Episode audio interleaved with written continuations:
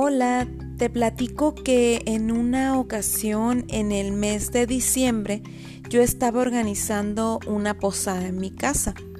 Al dar la invitación a los invitados, estos no podían ubicarse fácilmente. Entonces, en una hoja de papel tuve que hacer un dibujo donde mostraba yo la ubicación de mi casa entre qué calles se encontraba, lugares de referencia, todo eso anoté en mi dibujo.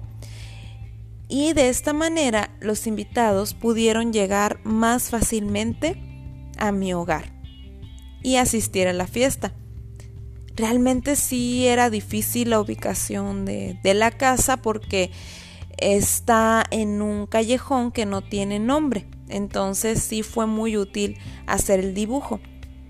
¿Sabes cómo se llaman este tipo de dibujos? Se llaman croquis. Un croquis es un dibujo muy sencillito, es una representación de un lugar de tal manera que a través de una serie de trazos se dibuja un espacio concreto.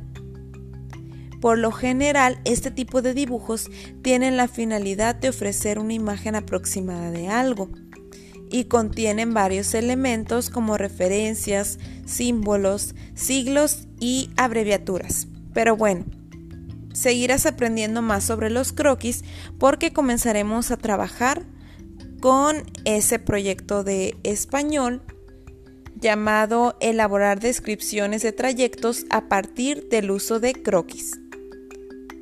Ponte atento, actividad.